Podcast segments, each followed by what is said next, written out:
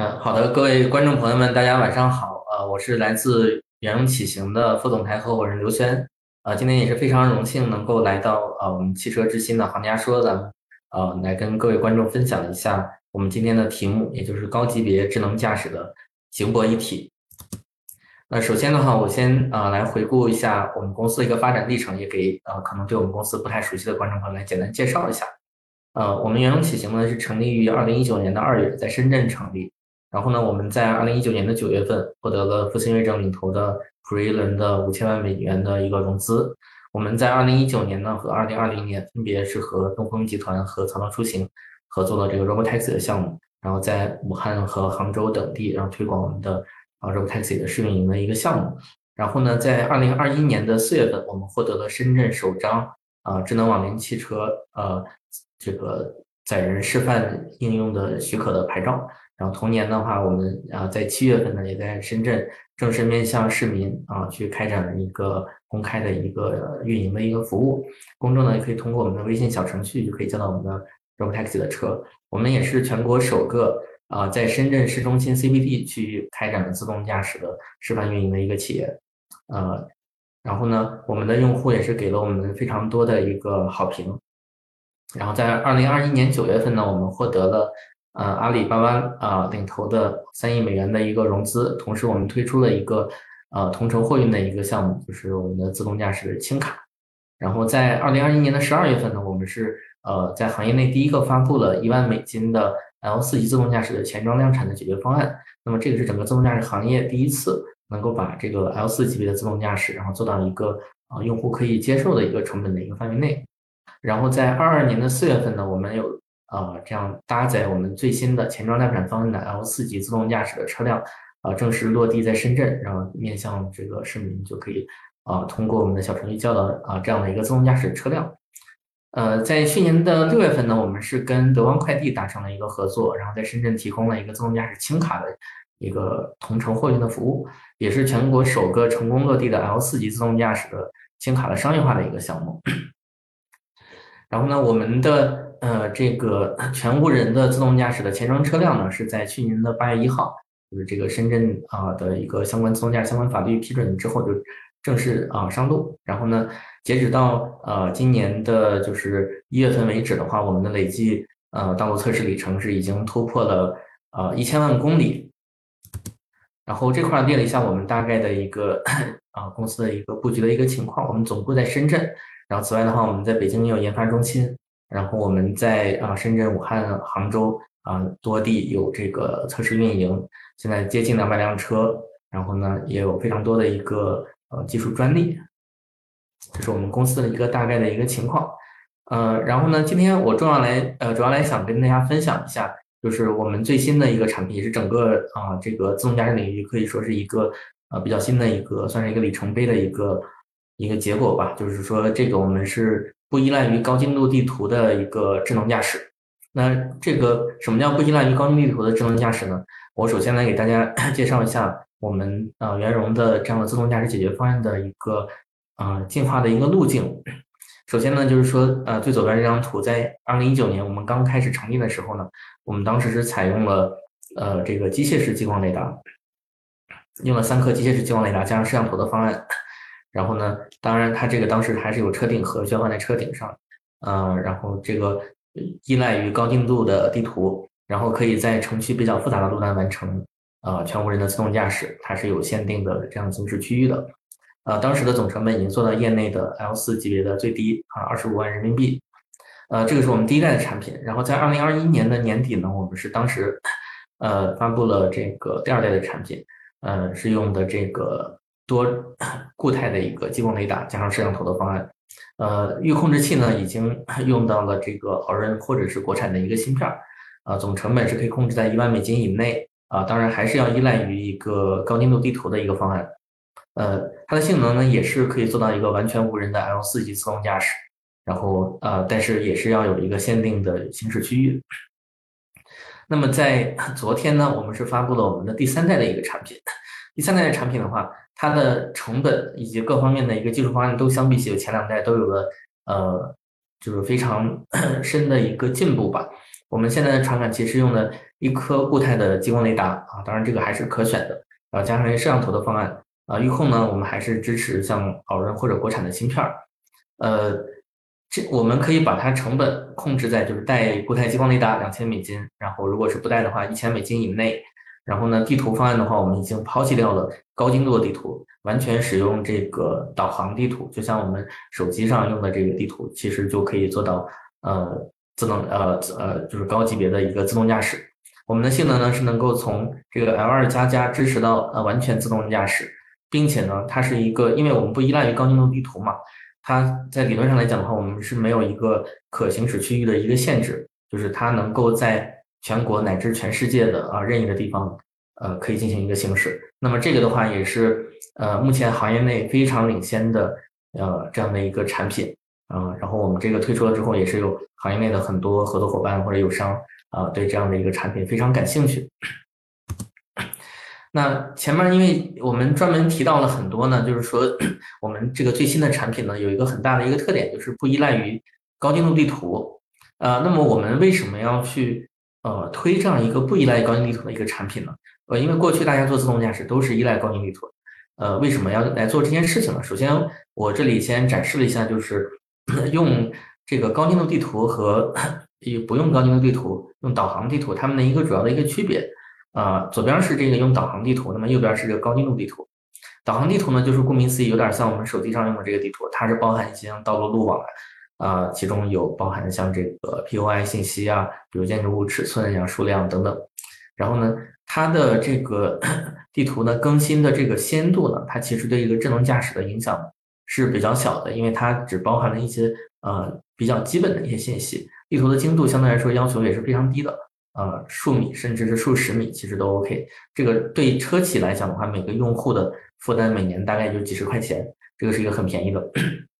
那么高精度地图的话，呃，一方面来讲，它包含了丰富的这种矢量的信息，像包含车道线的位置呀、什么停止线呀、宽度等等，然后有一些固定的对象，比如交通灯、交通标志等等，当然还有其他的这个路网的三维结构。然后呢，但是它会带来一些呃额外的一些限制，比方说它的这个先度呢，对智能驾驶的影响非常大，因为大家也知道，咱们中国是一个基建狂魔嘛，所以这个经常在修路，特别是这种一线、新一线城市。这个高精度地图的更新的频率呢，它仅仅是按照季度，大概是按照这个周期去进行更新的，否则的话，这个成本上可能受不了。那么，呃，不及时更新的高精度地图呢，它对于这种强依赖高精度地图的自动驾驶方案的影响是非常大的，可能带来安全的隐患。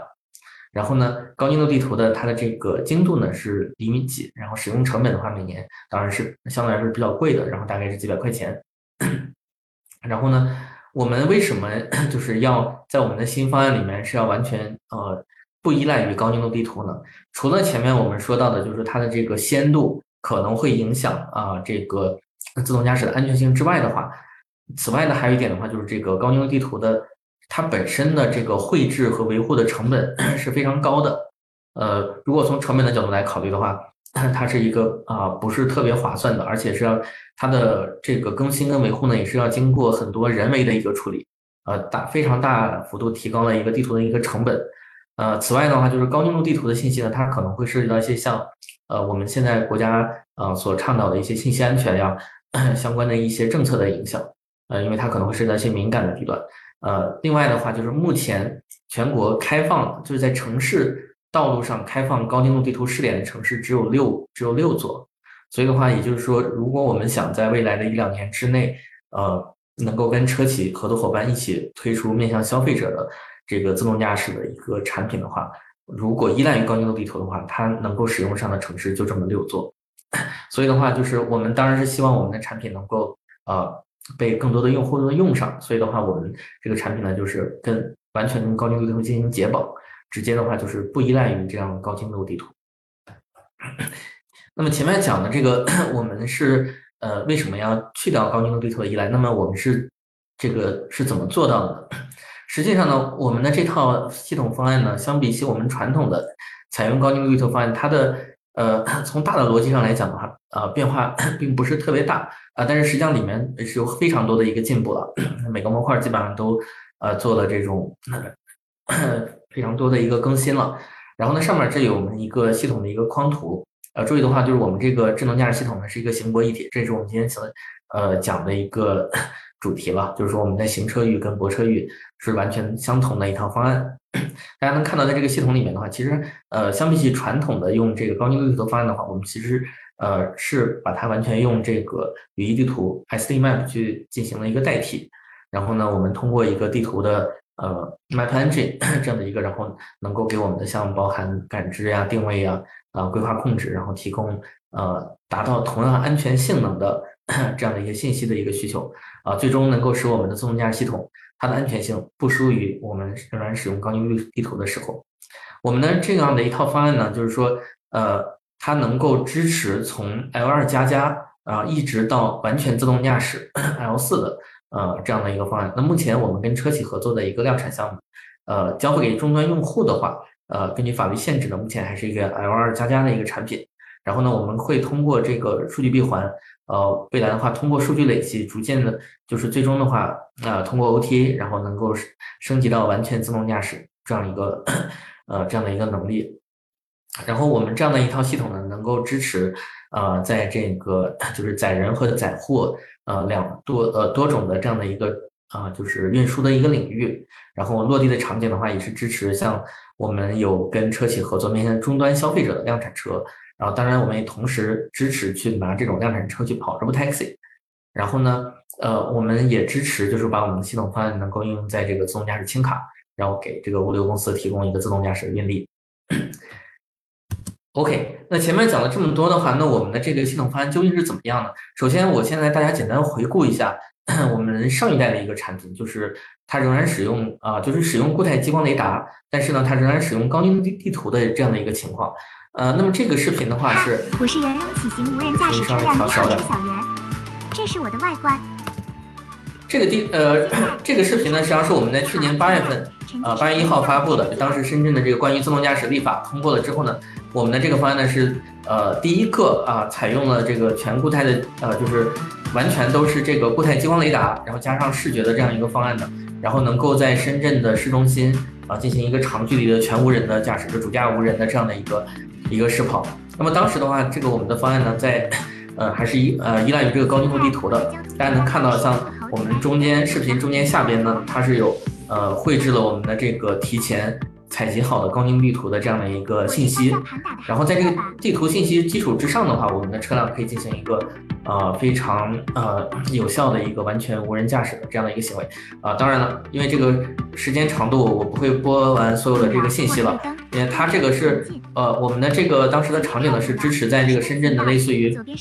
市中心，像这个华强北啊，最复杂的这个路段啊，有包含这个车辆、自行车以及复杂的这个行人道路的话，它都能够啊处理的啊就非常的安全，并且非常的灵活。对，还有包含啊，对这种路口的一个呃多个交通多种交通参与者的这样的一个博弈的一个过程吧，呃，使得就是我们的这样的一个控制规划的一个能力都体现的非常好。对，这个是我们在去年呃发布的一个产品了。然后呢，我们当时的这款车上是用了呃多颗的一个固态激光雷达，然后加上了啊多个摄像头，然后跑在这个。这个宝润或者国产的这个芯片上，然后做到这一点。对，因为时间原因，我就先 我就先呃切掉这个了，然后来呃带领大家主要看一下我们最新的一个产品。那么我们最新的一个产品跟它的呃对比，它的这个不同的地方在什么地方呢？嗨，我是接下来放一个视频来给大家介绍一下。今天我来到了国际化大都市上海来玩，仔细观察，今天的我有什么不同？Yes。我只用了前面的一颗激光雷达。对，大家注意，只是一颗激光雷达。后面的这个是我们已经把它贴上了糊上了，已经不再是。这个我们的这个大家能看到这个中央下方的这个地图呢，它是这个地图是我们完全实时去进行识别的，它包含这个路上的车道线，然后呢以及它周边的这个路肩呀，还有其他的一些这个交通的一些信息，我们完全是实时识别的。呃，完全不依赖于这个呃预制的这个高精度，所以的话，它是能够在全国各地去进行一个呃自动驾驶。然后，所以呃，我们的车依赖的地图信息完全依赖于导航地图，就是下方右边的这样的一个，它和我们手机上用的其实基本是一样的。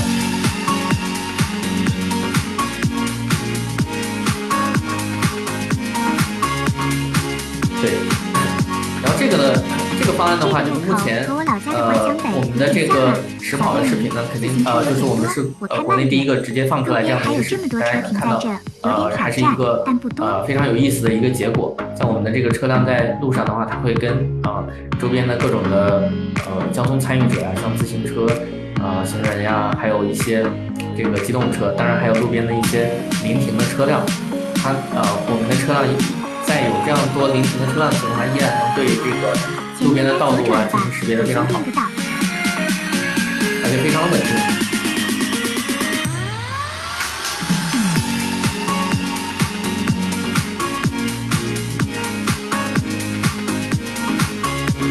给大家表演一个无保护左转，对面的车好像要左转，但是我的速度快，还是我先过吧。对，像我们的这个呃 Man Free 的这个技术，在处理呃像常见的这个五保户左转上，我们做到了已经和这个传统的方案已经完全一样。像这里有一个非对中的路口的风险，因为我们这是没有地图的，它相当于需要车辆走到中间就自动去识别这个路通向哪。那么这个其实相对于传统依赖于高地图的方案，它的要求更高。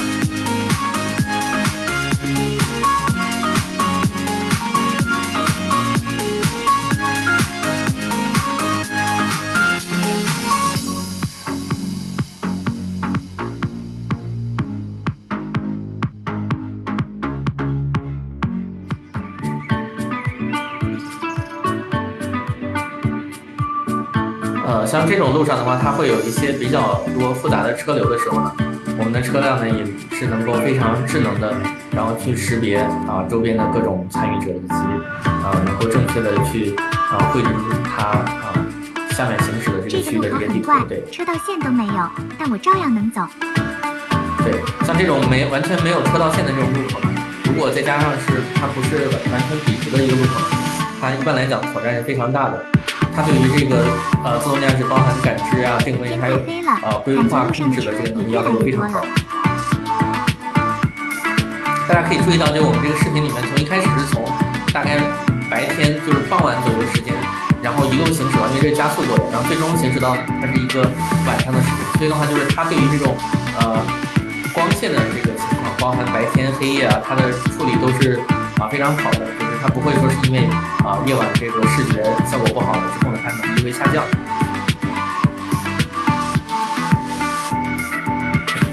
然后这段路呢，它是在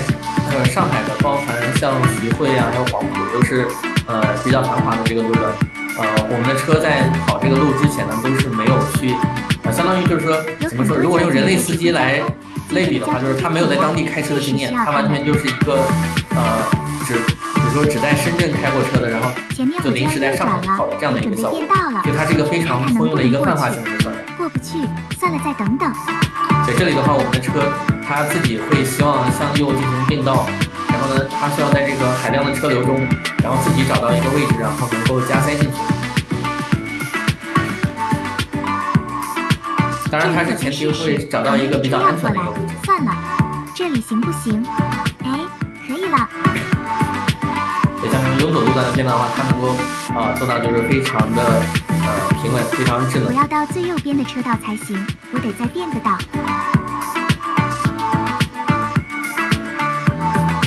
再变一个。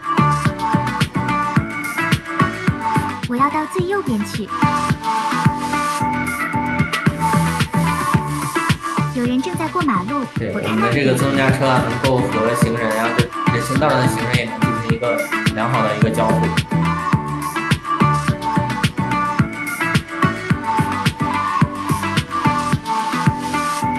旁边的车不是要左转吗？怎么开到我的道来了？我让一下。如果有被这个道占用的话，也是能够进行一个智呃智能化的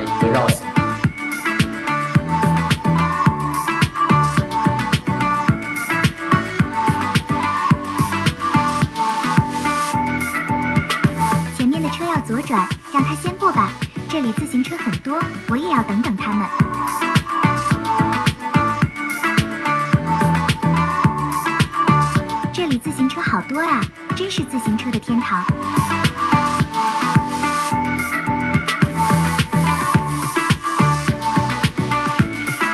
这个路口非常不对中，没事，我走过来了。但是对中的路口的话，它对这个检测能力要求是非常高。骑过来，我先等等吧。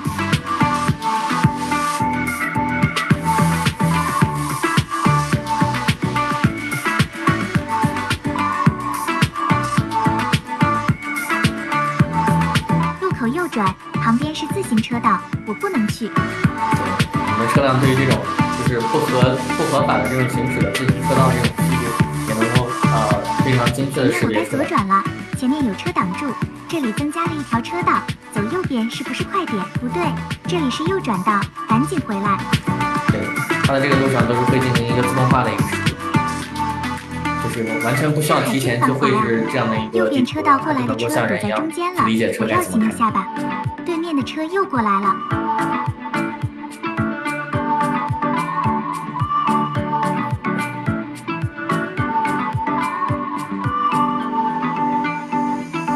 有行人横穿马路了，以我现在的速度，我可以安全先过。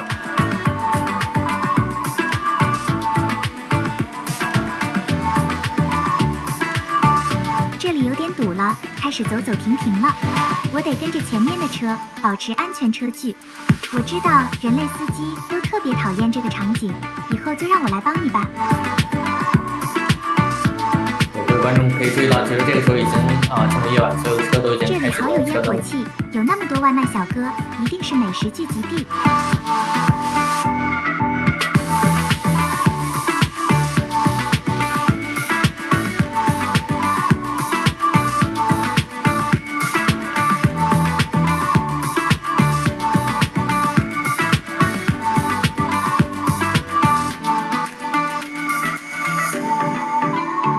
车道的车开到这个车道来了，他在掉头，我快到终点了，等他掉完头再走吧。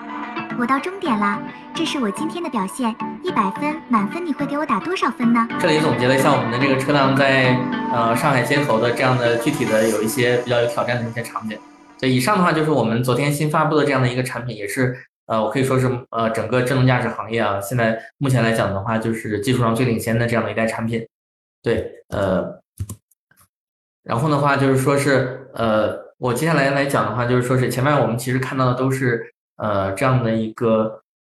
我们产品的具体的一个表现。那么我们这个产品是怎么样来呃定义出来呢？我们其实呢是呃这样的有这样的两款产品，我们管它叫这个 D Pro 跟 D Air。然后前面看到这个视频里面的话，我们实际上是放到我们 D Pro 的这样的一个产品，两两款产品呢，它从软件上来讲的话，它是实际上是一致的，它只是在这个传感器方面的话稍微有些不同，呃，还有这个硬件的计算平台上。啊、它的这个算力会稍微有些不同，这样导致它们的最终的一个结果来讲的话，会稍微有些差异。对，然后我们的 Pro 的话，目前采用的是这个 Orin 的芯片，然后呢，这个 Air 的话，我们采用的是这个国产的芯片，然后两者的话，这个成本分别是大约是这个两千美元和一千美元左右。然后功能上来讲的话，就是我们的这个 D Pro 呢，它包含了就是像这里面列的导航地图下的全域点到点支架，然后呢，全域的自主规划决策呀，像包含高阶的记忆泊车、泊车辅助、主动安全啊、等等这样的一些功能，当然也有向下兼容的一些呃这个传统 L2 的这种功能，它也都能支持。然后在我们 Air 的产品呢，它主要是这个全套的辅助啊功能的辅助驾驶功能，像包含这个 ACC 啊、LCC，然后这些呃拨杆变道呀，还有这个自动泊车辅助、自动的路口通行呀、主动安全等等。呃，他们的这个产品的特点也是不一样的。然后我们 D Pro 主要是它能够支持就是包含城市道路在内的全域主动的点到点的一个智能行车啊这样的一个规划，行泊一体，而且它整个用户的体验是非常啊连贯的。然后呢，我们的 Air 呢主要是一个高性价比，然后呢，呃，同时的话，它呃是支持后续通过 OTA，然后能够升级到呃这个 Pro 现有版具备的这个所有的一个软件上的一个能力。对，然后前面因为看到了我们在城区内的一个呃实测的一个视频，那么接下来这段是我们在高速路上的呃这样的一个视频呢，大概就是我们最高速也是跑到了一百一十八公里，然后呢，根据车流情况，它会动态的进行一个呃，一个速度的一个限制跟主动的进行变道。对，这个全程的话，我们都不是像传统的有些是拨杆变道，因为它的全程是主动变道的，你只需要告诉它这个呃需要从哪个地方到另一个地方，它会根据这个交通情况自动的去进行呃这样的一个决策跟规划。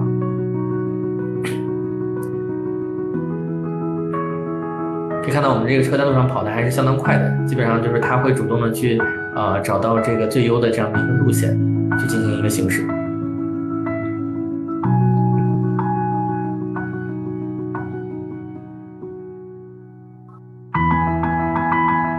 像如果有前面的这个车它认为跑的比较慢，然后我们就会主动的去呃并道去超过它。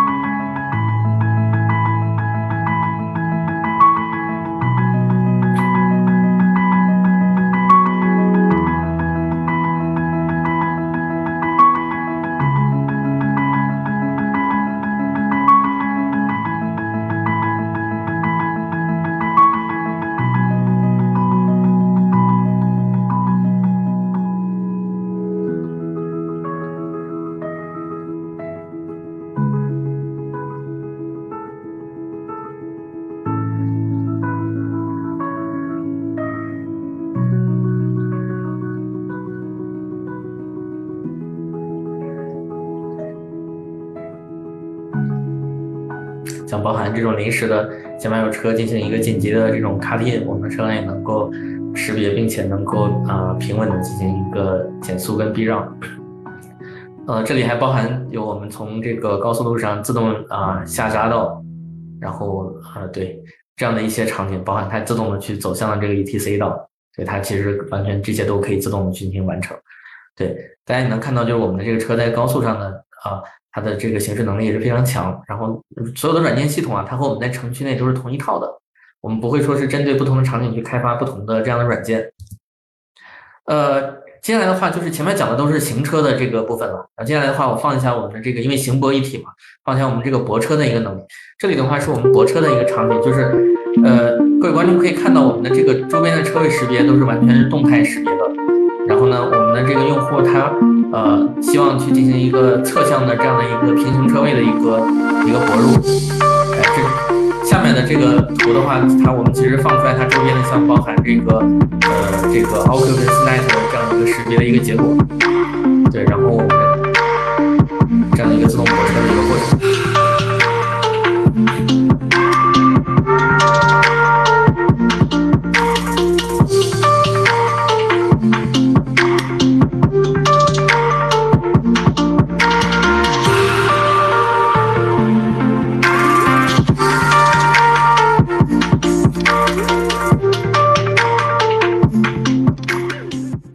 对整个过程中它这个从识别啊到它的这个呃倒车呃进车位的话，都是啊全部都是动态的，只要用户只要去啊去点击它这个识别好的这个车位，然后就能自动停停进车位里面。然后接下来的话，我们会放一个呃更难一些的一个泊车的一个车位，就是我们的用户去选择了一个在呃柱子旁边的一个一个车位啊，当然它的旁边还有停了一辆车，然后对面也会有一些阻挡吧。然后这个相难度相对来说比刚才那个要稍微大一些。对，那接下来的话是它一个火车的一个具体的过程。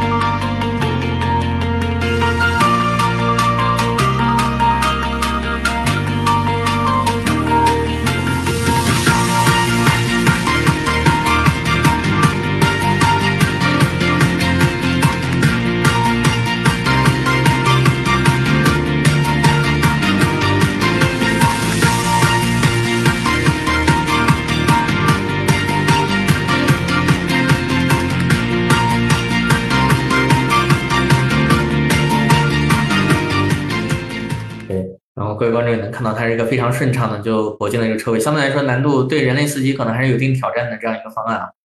对，对，前面因为也给大家看到了具体的一些视频，就是讲的就是我们的这个呃方案它是长成什么样子，然后大概实际的效果是怎么样。那我们是究竟是如何来实现的呢？呃，这里的话其实就离不开我们在技术上做到的一些呃提前的一呃前瞻性的一些布局吧。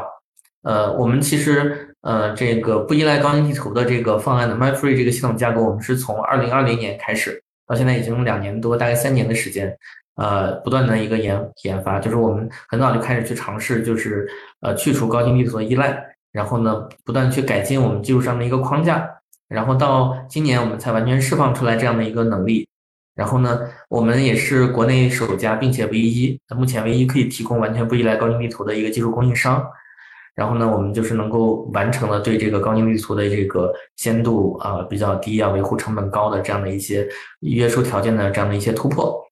对，然后这个是我们在这个 MindFree 方面的一些突破了。呃，然后呢，此外的话，就是我们还有很多历史上已经积累的呃各种各样的一个技术优势。像我们是在二零一九年，我们呃业内然后首个，然后我们提供了这个自研推理引擎的这样的一个一个方案。然后呃就可以进行一个低功耗的一个技术的一个提供这样的一个能力。其实当时还有很多人并不是特别理解。那当然后来我们二一年推出了一个就是低成本的呃这样的自动驾驶的解决方案的时候，后来大家才明白到我们当时做的这个自研推理引擎是怎么回事，为什么要这么做。然后多传感器融合的话，是我们也是业内最早先提出来这个感知前融合这样一个方案。那么目前这个方案已经成为行业内事实上的一个技术标准了。做的好的头部企业基本上都是在沿用这条思路在做的，只不过就是我们团队因为这块提的最早，所以在这块的话，我们技术上还是非常领先的。然后我们的决策规划系统也是非常早的，就可以实现就是这个基于博弈的这样的一个决策规划系统。呃，然后的话就让我们的这个行驶呢，呃，您能看到刚才像我们包含在这个深圳啊，还有上海街头。它开的话，就像一个人类的一个老司机一样，我们主动可以做出一个更安全呀、更高效、更舒适的这样的一些驾驶上的一个决策。然后我们是怎么样呃来希望能够用自动驾驶，然后能够给呃改变人类的这样的一个生活呢？就是我们我们认为的话是大概是啊分成三步走，就是呢我们。这个最终的这样的一个目标呢，我们实现最终目标的话，我们是分成三个阶段的。第一个阶段我们已经度过了，就是我们去技术上研发一套，就是能够同时应用于前装量产 Robotaxi 无人轻卡的一个自动驾驶方案，并且这个方案呢，它是呃低成本的，而且它能够具备了一个全无人自动驾驶的一个能力。我们已经在这个呃 CBD 的区域进行了一个 Robotaxi 的一个试点运营，这一阶段的目标已经完成了，然后它的成本是降到一个可量产的一个范围。那么从去年开始呢，我们就已经跟呃各车企开展了一个技术合作，然后呢，呃我们在二零二五年之内呢，我们将和多家主机厂呃合作推出多款的一个量产的一个车型，然后呢，呃我们的话就是因为前面有我们那样多的一个技术上的一个布局啊，所以的话我们在量产时候就凸显了我们很多的一个技术的优势。啊，所以我们能够很非常高效的满足啊这些啊车企的一个交付节点的一个要求。啊，我们只用了就是两个多月就完成了多项功能的一个并行开发跟测试，然后其中呢将包含我们的这种 AEB 功能啊，在第三方检测中还获得了接近满分的一个成绩，然后我们认为的话，在第三阶段呢，就是二零二六年呃前后呢，将会有多款的前装量产车型进行一个上市销售，然后同时的话，大家也会在路上能够达到前装量产后的这样的一个 Robotaxi。然后呢，我们认为的话，就是要实现大规模的一个自动驾驶的一个这样的一个最终的一个目标呢，这个前装量产很可能是一个必经之路。呃，因为为什么？因为我们希望能够有足够多的数据，能够不断的去改进我们的这样的算法的模型，同时呢，也有更多的里程，能够去证明我们的算法是足够安全的。那么最终的话，呃，在满足这些条件下呢，我们相信这个自动驾驶将会被，嗯。就是它的这个落地呢，将会被啊极大的进行一个普及。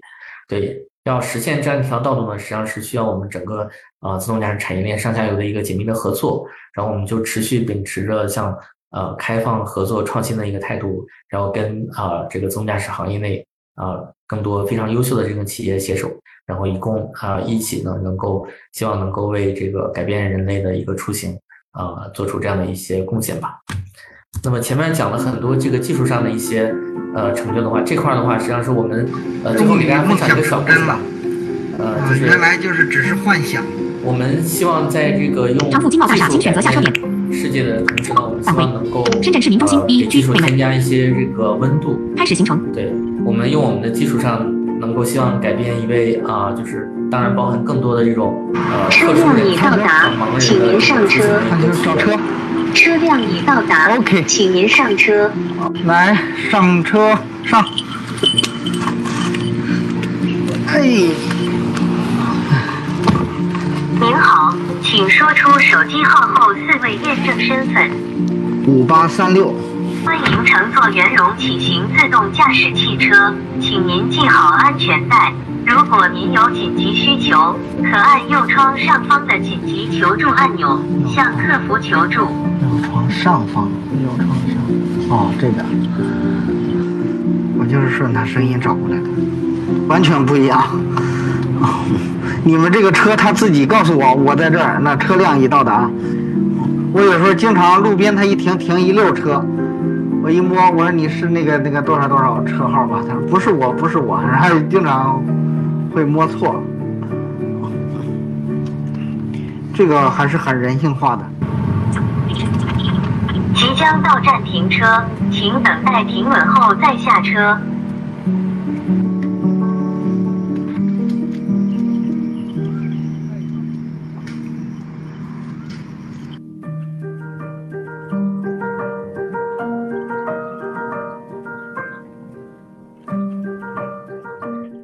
这个视频其实讲了一个故事，就是我们希望呃能够用自动驾驶这种科技，能够为更多人的出行带来便利。那么不仅仅是我，可能是大家正常的人，也有可能是一些特殊人群，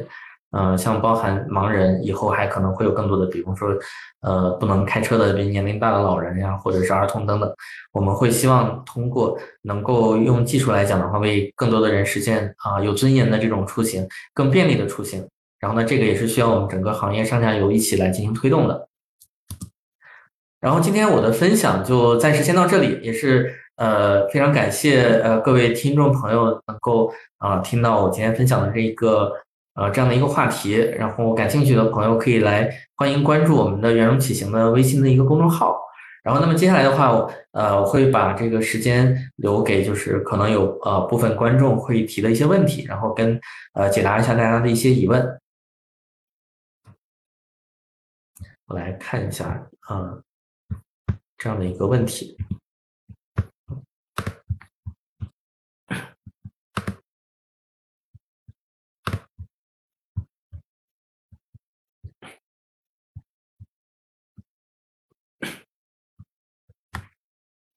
哦，我有看到现在有很多呃观众朋友 有这样的一个疑问。呃，有第一个问题啊，我先 先先提其中来选择一些问题，呃，就是 无高精地图的话，然后全局规划和局部规划是如何衔接的？呃，其实这个问题的话问的还是非常好的，就是这个其实的话就是 大家知道，就是过去用高精地图的话，呃，它有很多是叫这个呃，我们实际上是基于一个全局的一个规划吧，啊，但是实际上我们在行驶的过程中呢。呃，我们其实呃行驶的区域，当我们离我们足够远的时候呢，它其实对我们的这个行驶呃没有太大帮助，对吧？我们实际考虑的这个行驶的这个路程，可能也就考虑我之后希望能够行驶的，比如说呃几十秒，对吧？或者十几秒之内的 这样的一些路段。然后现在的话，我们完全把这个高精地图去掉了，但是我们仍然是用导航地图了。呃，根据导航地图的话，然后我们就可以做到，就是说。呃，我们能够去有一个呃全局层面的一些规划的一些信息，然后呢，我们当然现阶段没有高精地图的话，我们的这些控制规划的话，其实直接在这个局部层面来做，大家也能看到刚才的效果。然后的话，它这个其实它并不完全是一个衔接的一个过程，就是现阶段的话，这个规划的话，它其实已经和传统意义上理解的这种，嗯，就是我先有一些全局上的规划跟局部的规划。啊，我分成多个阶段来做的话，它其实已经不是原来那套思路来做了。如果还是原来那套思路的话，相对来说实现起来可能确实会有一些衔接上的一些困难。对我，我只能说这是一些呃里面有些新鲜的一些技术吧。对，但是更多的技术细节的话，可能暂时还不太方便透露。呃，对，然后呃，第二个问题的话就是说这个呃没有高精地图和有高精地图两者的通行效率有做过比较。呃，这个问题其实问的非常有意思啊，就是说我们实际上的话，就是我们的现在自动驾驶算法呢，它其实都是限制在呃我们不超过道路限速的这样一个条件下，呃，因为理论上来讲的话，如果说我们人类驾驶员在开车的话，大家是可以进行，比如超速百分之十啊，或者是比如超速百分之二十，它是只罚钱不扣分嘛，对吧？超速百分之十以内，它是这个都是 OK 的。但是对于自动驾驶算法来讲，因为现在涉及到一些呃包含法律啊还有伦理上的一些讨论，所以我们实际上是都限制它完全遵守道路的一个限速。我们其实也有测试过，就是呃我们为什么敢去推这个无高精地图的这个版本呢？一个是在安全性上，它已经能够和我们有高精地图的是能够去相比，甚至会更好的。另一方面的话，当然这个通信效率上来讲的话，它其实是并没有什么本质的一个区别。因为我们的车去开车的时候呢，它并不是说我需要先去找路，但是它中间有一些比较特殊的路段，像比如说这种非对齐的这个呃这个道路的路口呀，或者是一些很奇奇怪怪的一些路，呃，那对于这些本身比较奇怪的路呢，即使你有这个高精地图的话，你可能本身因为它这个路不是特别笔直的。它路过这个路口的时候，你可能也没有办法进行全速进行通过，对吧？本身也是会有一些这种呃速度上的一些规划呀，或者是这个转向的一些这样的一些规划。所以总体来讲，它的这个效率其实差别并不是特别大。呃，然后第三个第三个问题的话是，这个配置只有前雷达和 静态地图吗？我不我不太理解您您说的这个意思啊。我们现在这个。呃，两个方案，一个 D Pro，一个 D Air。D Pro 的话是一个就是相当于能力更完全一些的，我们是有一颗呃这样的一个激光雷达，加上啊多个摄像头，然后呢还有一些其他的像可能其他一些传感器啊，什么毫米波雷达呀等等。然后呢我们加上导航地图，就是没有高精度地图 这样的一个方案。那么 D Air 的话就是呃我们的方案呢就是呃只有这个相当于就是可以不用这个呃激光雷达。然后，当然，这个导航地图我们还是需要的，对，这是这样的一个方案。然后，呃，第四个问题的话，就是我们与车企的合作目前是保密的，所有信息的话都以公开的信息为准了。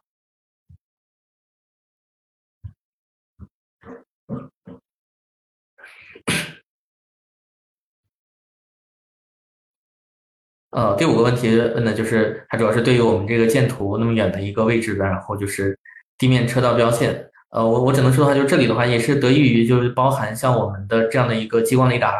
因为激光雷达它其实是呃放在这个车顶嘛，它其实是比人 呃比人的这个高度是要高的，然后激光雷达加上视觉的一些融合的信息，啊，所以它能给我们提供一些呃更多的就是 人肉眼啊看到的其他以外的一些。啊，一些这样的信息吧，对，然后的话，我们的所有的建图的话，都是呃依赖于我们这样的一个历史积累的像感知的这样一个结果，然后来做到，就是因为我们很早上一代用这个呃这个固态激光雷达的方案呢，我们当时可以做到精确感知最远达到两百五十米，啊，所以的话就是我们箭头的话，其实理论上来讲的话，也是呃可以做到大概那么远的一个一个距离。对呃，下一个问题了，雨天视野受限城区还可以这么顺滑吗？呃，我觉得这个主要取决于是多大的雨。呃，如果是因为深圳经常是有这个大暴雨嘛，所以我们也经常会在有这有很多这方面的一个数据。啊，就是总体来讲的话，就是如果不是那种特大型这种，就类似于水灾，有有点可能像呃前年的这种什么郑州大暴雨那种，呃，就是 地面上全是水。除去这种特级的大暴雨之外的话，呃，普通的这种大雨的话。呃，城区就是它会呃，就是可能会有一些对这个包含传感器的这个数据上来的一一些的一个影响。大部分情况是这个对感知距离影响不大，少数情况的话可能会影响一个感知的检测的一个就是精确感知的一个距离。呃，但是因为雨天的话，其实大家本身就要进行一个速度的一个限制，这是交规规定的。所以的话，如果对这个感知距离受到一些限制的话，其实可以进行呃动态的一些速度的一些限制。然后使得我们的这个行驶还是足够的安全，然后整体行驶的过程肯定还是顺滑的，因为其他人也都相对来说减速了。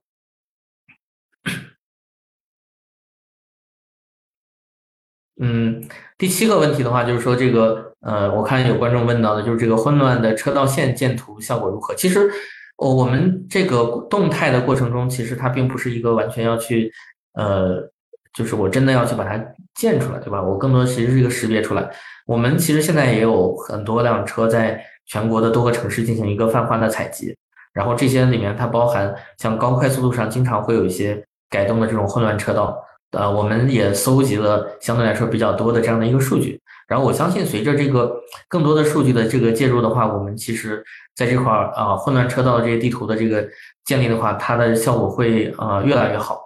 因为我们现在整体都是一个数据驱动，我们认为的话就是，呃，如果靠人工标注的话，这种混乱车道这块可能本身就是经常需要修改的。如果是完全依赖人工标注的话，这块可能解决也不是特别好，反而是我们运用数据积累的话，这块效果可能会更好一些。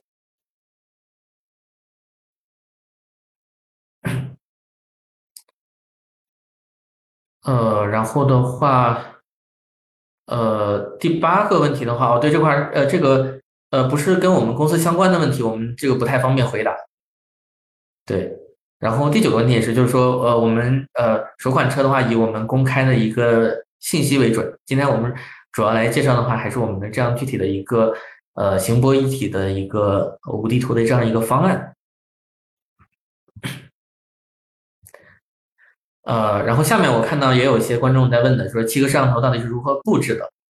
对，然后呃，泊车跟行车是共用环视摄像头嘛？呃，这里据我了解的话，我们这个方案的话，并不是共用环视摄像头的。然后我们的呃七个摄像头，我们是分成前向的这个正向的呃有几个摄像头，然后加上有一些环视的一个呃这样的摄像头，然后它共同组成了一个大概三百六十度的这样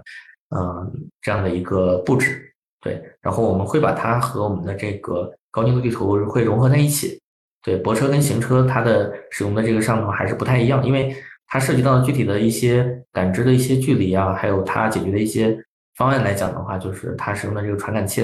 啊，并不是完全一样的。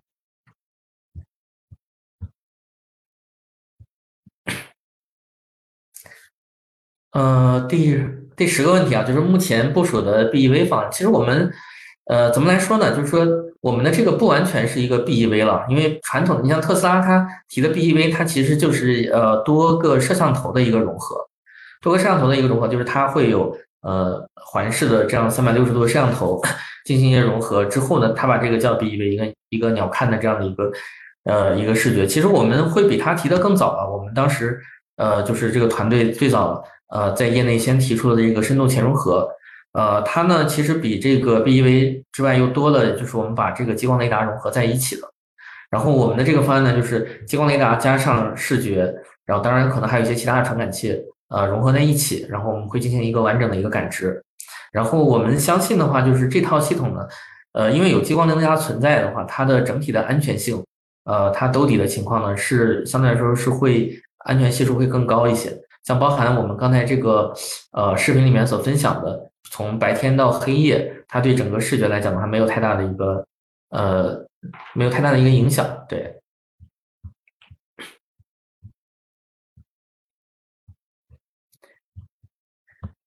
然后呃，后面的话就是这个呃 SD Map 的数据，这个的话其实我们并不依赖，就像我们人开车用导航地图，我们比如说用百度或者高德都能导航一样的话，其实这个 SD 数据的话，这个主要取决于我们接下来的客户。啊，对吧？他他们希望用怎么样的一个导航地图，我们其实都可以来用。其实并不是去依赖于，说我只能用某一家的这个 SD Map 的数据，其他家不能不能来用。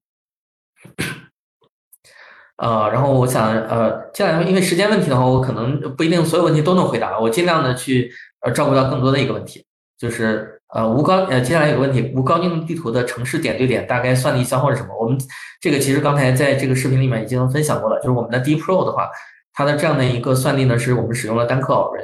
单克偶认的话，大概算力呃公开的信息呢是一个两百五十四 TOPS，呃，所以的话，我们是可以通过呃这个推理引擎的优化，可以把这个无高精地图的城市内的点点对点，也可以放在这样的一个算力情况下，呃，就可以来做计算。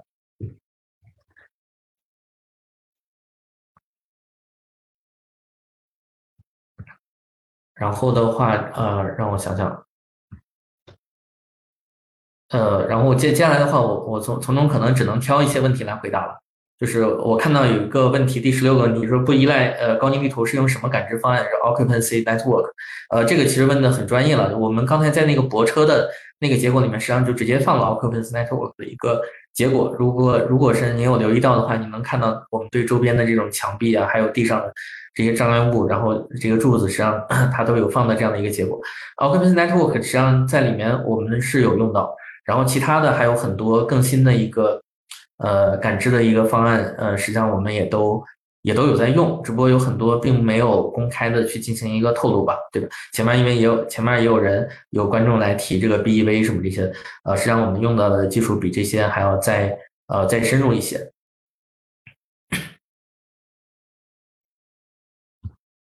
呃，有一个问题是从导航地图，是不是从导航地图获取路口左右转车道位置的信息？这个是需要的。因为我们呃需要的话，知道比如说路口这个左转、右转、直行，还有什么掉头，大概有几条车道，就是呃就是它的它的这些信息是会很大程度上是能够帮助我们呃再结合在一块儿，然后去做这个 MapFree 的这个技术。呃，接下来这个问题比较有意思啊，就是说这个泊车场景中障碍物误差的敏感性相比行车有什么 差异？技术方案上有差异吗？就是说呃。这个这个当然是差异性比较大，因为泊车大家其实更关注的是一些呃这个 相对来说距离比较近，然后呃它因为周边基本上都是一个静态的障碍物嘛，所以我们对于这种识别静态障碍物以及它的这种轮廓，然后它的这个要求会更高一些。如果是在行车上的话，我们其实更关注的就是它不会说是关注在这种啊一米以内啊半米以内的这些障碍物，更多的时候大家会通过这个 bounding box 会预留一些。呃，更多的这个冗余的一个空间，然后我们怎么平衡这些差异的？呃，实际上的话，就是我们的这个，我们的是一套算法，我们的这个算法能够同时支持，比方说在这个行车域跟泊车域，呃，是同一套算法，同一套代码。我们不会去额外的把它跑在另外的一个这个硬件上，另外的软件，啊，但是呢，我们在具体行驶的过程中呢，我们其实是它能够知道对于这种行车域和泊车域的不同的一个场景，包含它这个车企其实在这个安全性上，它会可能也会有一些不同的一个要求。然后这个差异性的话，就是呃，因为这个传感器我们在车上其实呃都配置了有，所以的话，呃，我们其实可以用到这种多重的传感器的融合的一个数据，其实。呃，都能够精确的做到一个感知。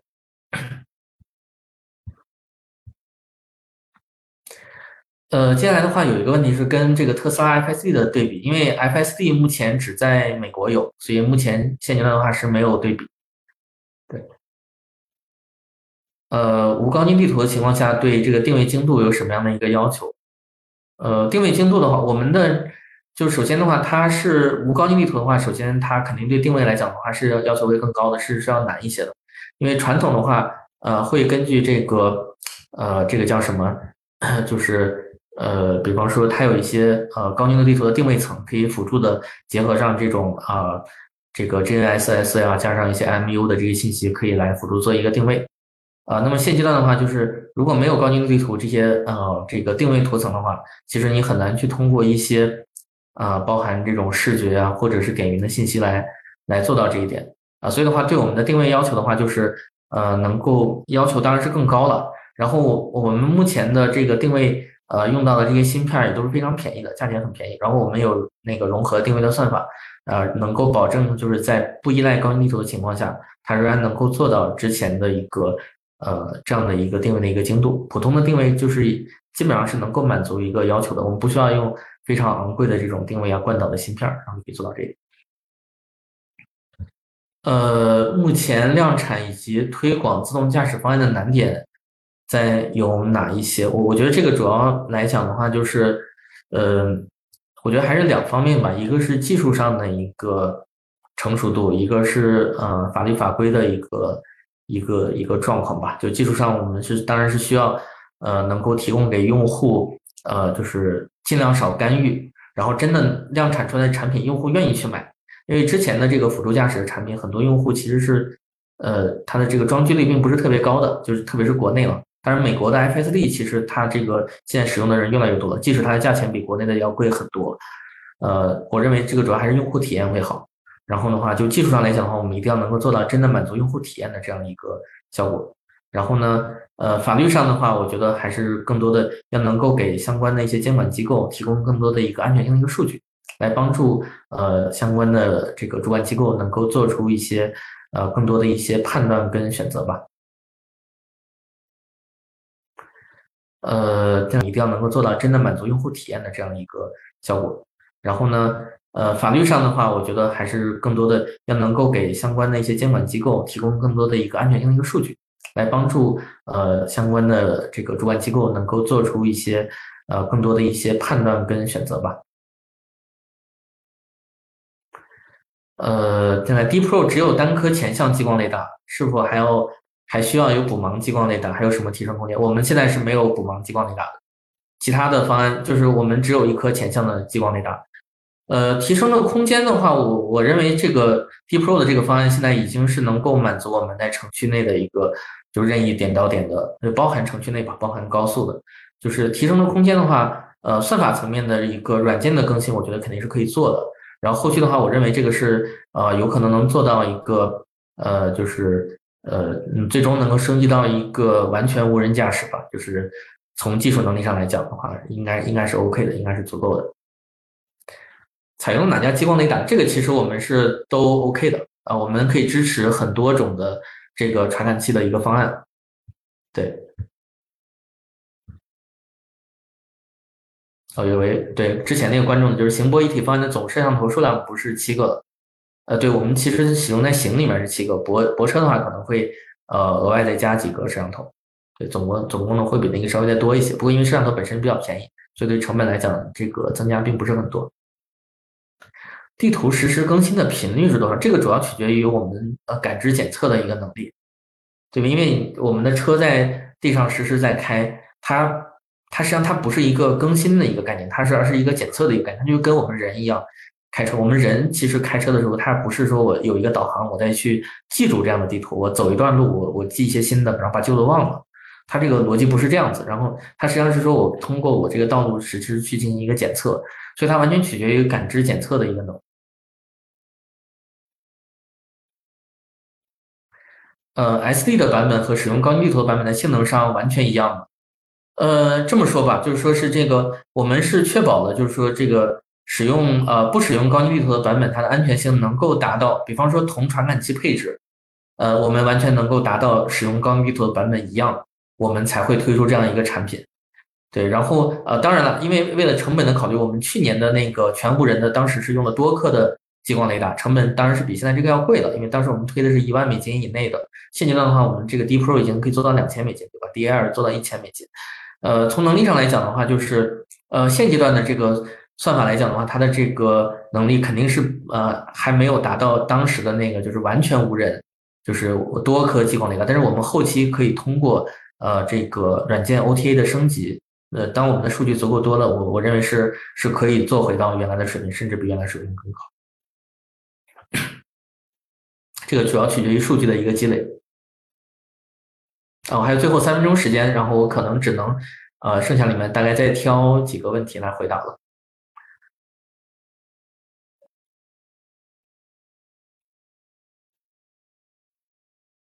呃，这里的话会有一个，就是说是，呃，图和实时感知的匹配问题，或者说矢量定位会不会有困难？因为这个其实都没有任何困难。其实您刚才也能看到，呃，有这个视频里面我们的具体演示的这样一个过程。当然，我们也是。就是这都是比较普通的一个路段，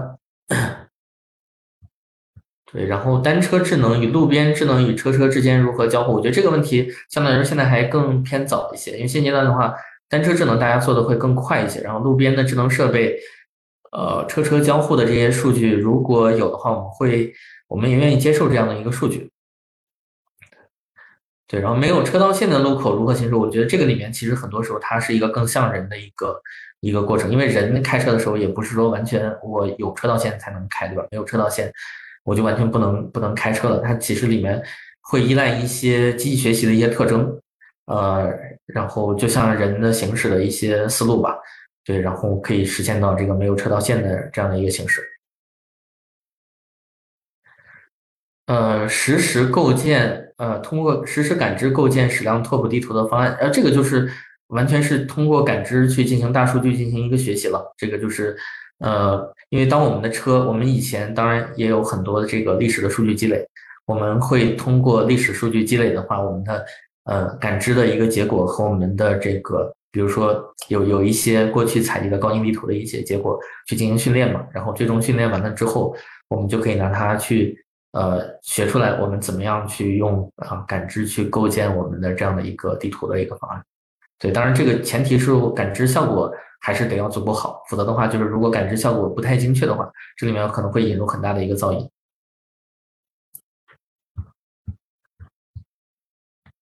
SD map 是显示使用还是隐式使用？我们当然是会去，呃，就是因为它涉及到比如说点对点的形式的话，它包含主动变道呀、什么路口的这种呃识别转向的话，我们其实都是要去要去使用它的。这里面我们其实交互还是比较多的。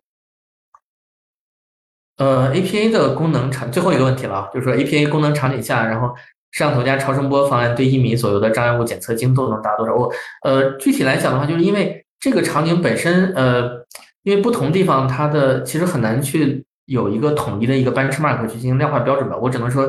呃，我们也做过一些对比测试，可能相比起目前市面上一些已经量产的产品的这个 APA 的效果，我们是应该不输于他们。对，然后甚甚至结果是会更好一些。对，这个就是目前大概的一个情况。对，也是因为时间原因，可能没有办法跟各位观众进行更多的一个交流了。也是呃，非常感谢呃各位观众的这个啊提了非常多的问题。对，也欢迎大家来关注我们的公众号，了解我们的呃产品的一些最新的一些动态跟情况。对，然后今天我的分享就到这里，然后谢谢各位。